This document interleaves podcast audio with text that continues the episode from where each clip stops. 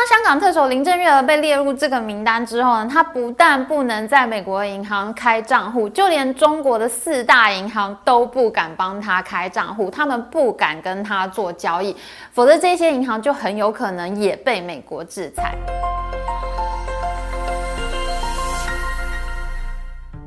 好，我是 Amy。在上一节影片中，我们介绍了由美国商务部所管辖的经济战最大杀器——出口管理条例的实体清单 （Entity List） 之后呢，这集我们要来介绍另外的两大杀器。不只是美国商务部能够主导经济战，就连美国的财政部、国防部还有国务院自己呢，他们都是分工合作的。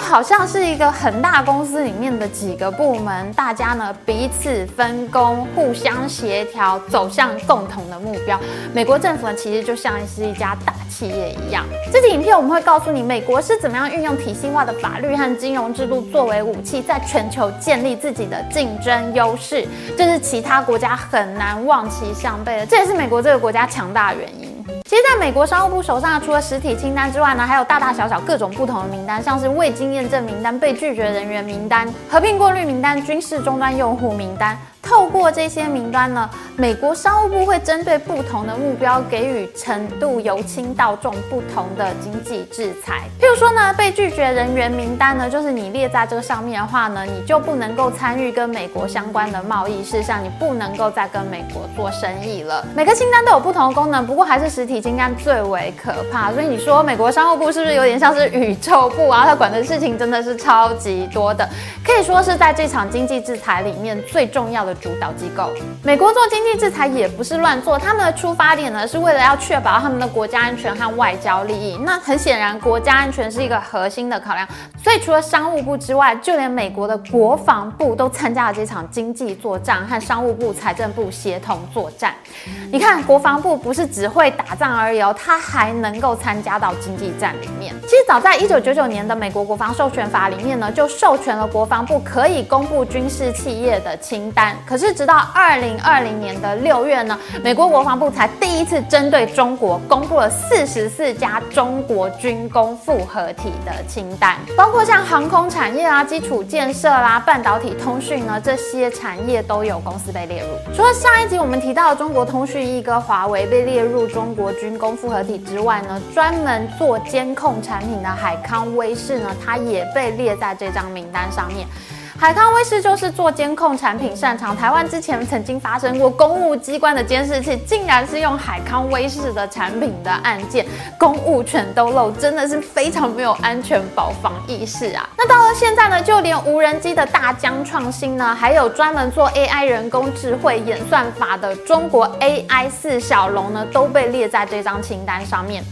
AI 四小龙呢，其实就是专门做人脸辨识技术啊、指纹辨识技术啊，一切可以监控你行动的这一些监控演算法呢，都是 AI 四小龙所擅长的技术。很多证据呢，都指向这些技术呢被用在对付新疆的维吾尔人身上，所以呢，AI 四小龙呢做演算法的公司，它现在也被美国国防部列在中国军工复合体的名单上面。现在呢，总共有超过七十家的中国公司被列在这张清单上面。你看看，你看看，人家国防部的人也有做经济政策的逻辑哦。国防部的人也可以站出来打经济战，而且你叫他列出军工复合体，他不是把军火制造商列一列就完嘞，他是会去想。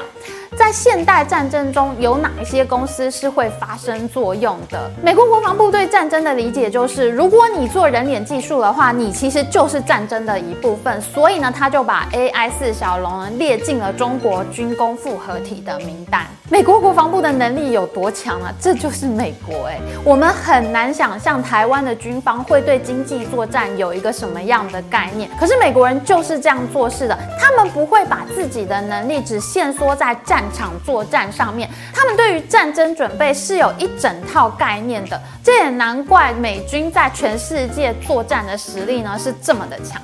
被列列入中国军工复合体之后呢，会发生什么样的事情呢？在二零二零年底，川普总统快要卸任的时候，当时川普政府显然是觉得中国的威胁越来越大，哇，你一个病毒就搞得我全国密密冒冒。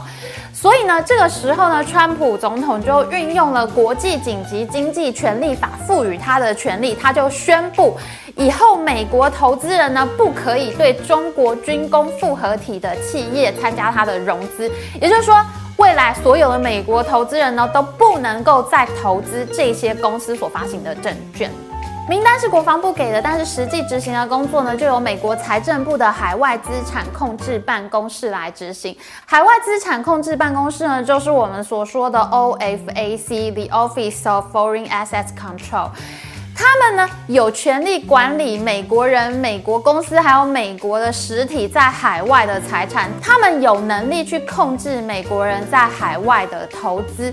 所以呢，这一次美国政府制定中国军工复合体的名单呢，就是由国防部拟定名单，由总统呢动用法律给他的权利，宣布在这张名单上的公司不能够再获得美国投资人的资金。然后呢，由美国财政部 OFAC 办公室即刻执行。这就是一次我们看到了美国政府呢，它不同部门、不同职能的部门之间呢互相合作，在经济战上非常精彩的一次表现。最近一次中国军工复合体名单发威呢，差点要杀死了去年十二月的商汤科技 IPO 案。在中国 AI 四小龙里面呢，贵为人脸辨识之王的就是商汤科技这家公司了。那他们原本预计在十二月十七号的时候呢，要在香港证交所上市的，可是没想到就在 IPO 的前一个星期，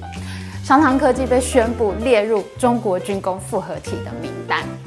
然而，整个商汤科技的股权结构里面呢，其实是有不少美国籍的投资人的，所以呢，到了这一刻，他们只好临时喊卡。退股款、撤销 IPO，把全部的美国投资人都清掉，换上中资的投资人之后呢，才在十二月三十号的时候重新挂牌上市，真的是非常惊险，演出了 IPO 惊魂记。不过我觉得其实长腾科技还是蛮厉害，它遭到这么样的打击，竟然能很快的找到替换的投资人，可以说是实力也相当的坚强吧。除了实体清单、中国军工复合体清单之外呢，第三大杀器真的是非常的威啊，大开眼界。这个杀器呢就叫做特别指定国民清单，这是美国非常著名的经济制裁武器，被美国政府认定的恐怖分子、暴政官员，还有国际犯罪分子，包括毒贩，还有军火商等等呢。可能被列入这张清单。譬如说，香港特首林郑月娥呢，就因为暴力镇压学生运动，在二零二零年的八月份被列在这张清单上面。当时香港朋友好多人都是一片叫好啊。还有其他像是中国派驻在香港的官员呢，也被列入这张清单。到了现在呢，就包括镇压新疆维吾尔人的中共官员呢，也纷纷的进入了这一张清单。就譬如说，中共主管新疆事务呢，主导了集中营政策的新疆杀手陈全国呢，他现在也被这张清单给制裁了，被列入特别指定国民清单。那是一个非常的爽快，你在美国国内的资产会被立刻冻结，而且呢，你不可以再跟美国人呢有生意的往来。那这张清单。呢，是我们刚刚讲到的美国财政部海外资产控制办公室所管理的。你只要一被列在这张清单上面呢，OFAC 就会跳出来，它就冻结你的资产，断绝你跟美国人所有的生意往来。如果你被列入实体清单上面的话，你可能还可以去找美国商务部说，拜托拜托，帮我申请许可证，帮我申请出口许可证。可是，一旦你被财政部列入这张特别指定国民清单之后，你跟美国人的生意往来，还有你的财产，都会直接被断绝，通通被冻结。可以说，美国财政部就是美国的李莫愁啊！这是一个非常严厉的惩罚。这张清单严厉到什么程度呢？我们刚刚说过，你被列到这张清单以后，你就不可以再跟美国人、美国公司做生意了嘛？那听起来好像我跟其他国家做生意不行吗？不行。这真的非常的严重。就连你去美国的银行开一个账户，你都算是跟美国人在做交易，那这家银行会直接把你的账户给撤销。更令人毛骨悚然的是，就算你要到其他国家的银行去开账户，他们也不会帮你开。为什么呢？因为所有的银行呢都要透过美元清算系统才能跟其他银行做交易。这个系统呢叫做 SWIFT，你只要在 SWIFT 美元清算系统里面做交易，你就等于是跟美国人做交易。那这就是特别指定国民清单所禁止的行为。所以当香港特首林郑月娥被列入这个名单之后呢，她不但不能在美国银行开账户，就连中国的四大银行都不敢帮她开账户，他们不敢跟她做交易，否则这些银行就很有可能也被美国制裁。你看看。林郑月娥做中国的官，帮中共镇压学生运动，到最后被美国制裁，就连中国的银行都不敢跟你往来。你看看美国到底是一个多强的国家？结果林郑月娥被制裁之后啊，她现在呢只能用现金，没有任何一家银行敢帮她转账。英国的媒体 BBC 就曾经报道，林郑月娥现在她家里面到处都是钱，到处都是现金，因为呢她的财产呢只能用现金提出来堆在家里。他现在状况呢，是连亚马逊电商的产品都不能买，真的是非常的惨。美国之所以可以对全球其他国家进行经济制裁呢，这在法学上有一个专有名词，叫做长臂管辖。我们一般的国家呢，只能管自己国内的事务嘛。可是对美国来说就不一样，它有一个长臂管辖理论呢，可以支持它把它长长的手臂伸到美国以外的国家来管理呢，可能对美国国家安全和外交利益有所损害的事物。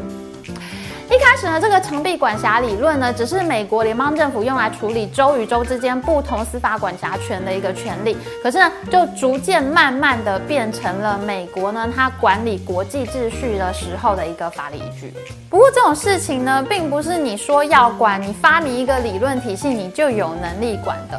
为什么中国不能实施长臂管辖呢？为什么英国、德国、法国都不能实施长臂管辖，而只有美国可以呢？因为美国是一个非常懂得建立自己竞争优势的国家，他知道他要发展出一个制度、一个体系，才能够保障他的利益。就例如说，当美国人在发展技术的时候，他知道就要发展出一个专利法的体系来维护自己的利益。你看，有了这个体系之后呢，美国人只要说你采用美国技术的公司，你就不可以出货给华为。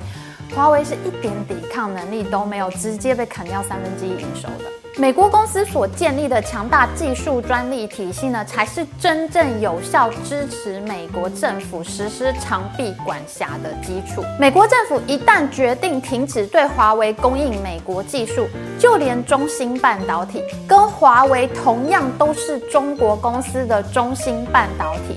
它一样也不能够向华为出货，因为呢，它自己的技术也是来自美国。如果它擅自出货的话，它也很有可能会被列入实体清单，自己也被断货的。而当美国决定制裁林郑月娥的时候，就连中国的银行都不敢帮林郑月娥转账。这就是因为美国投资了非常大的资金和心力，在全球建立起一个金融体系，这才是这些制裁之所以有效的原因。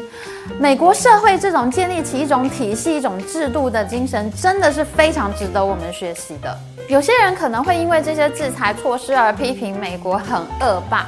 我觉得这些批评不是没有道理的。因为有时候美国在动用这些制裁的时候，真的是非常的凶残。台湾以前也不是没有吃过苦头。不过我自己呢，还是比较认同美国发动这些制裁行为的，因为美国在发动制裁的时候呢，通常它是针对造成人权侵害的非民主体制，或者呢，它是针对违反自由贸易市场经济的行为来进行制裁的。那我觉得呢，这些制裁呢，其实是在保障我们目前生活的这个自由民主和市场经济的体制。如果有其他体制的国家做大的话呢，很可能就会影响到我们目前的生活方式。虽然自由民主和市场经济体制也有非常多的缺点，可是和像中共的党国资本体制相比呢，其实我自己还是比较认同我们目前的生活的方式的。也很希望呢，我们能够在这样的生活方式呢继续努力下去哦。好的，今天的影片就到这边，喜欢我们的影片，请记得帮我们按赞，还有记得按订阅频道加开启小铃铛。我们下次再见哦，拜拜。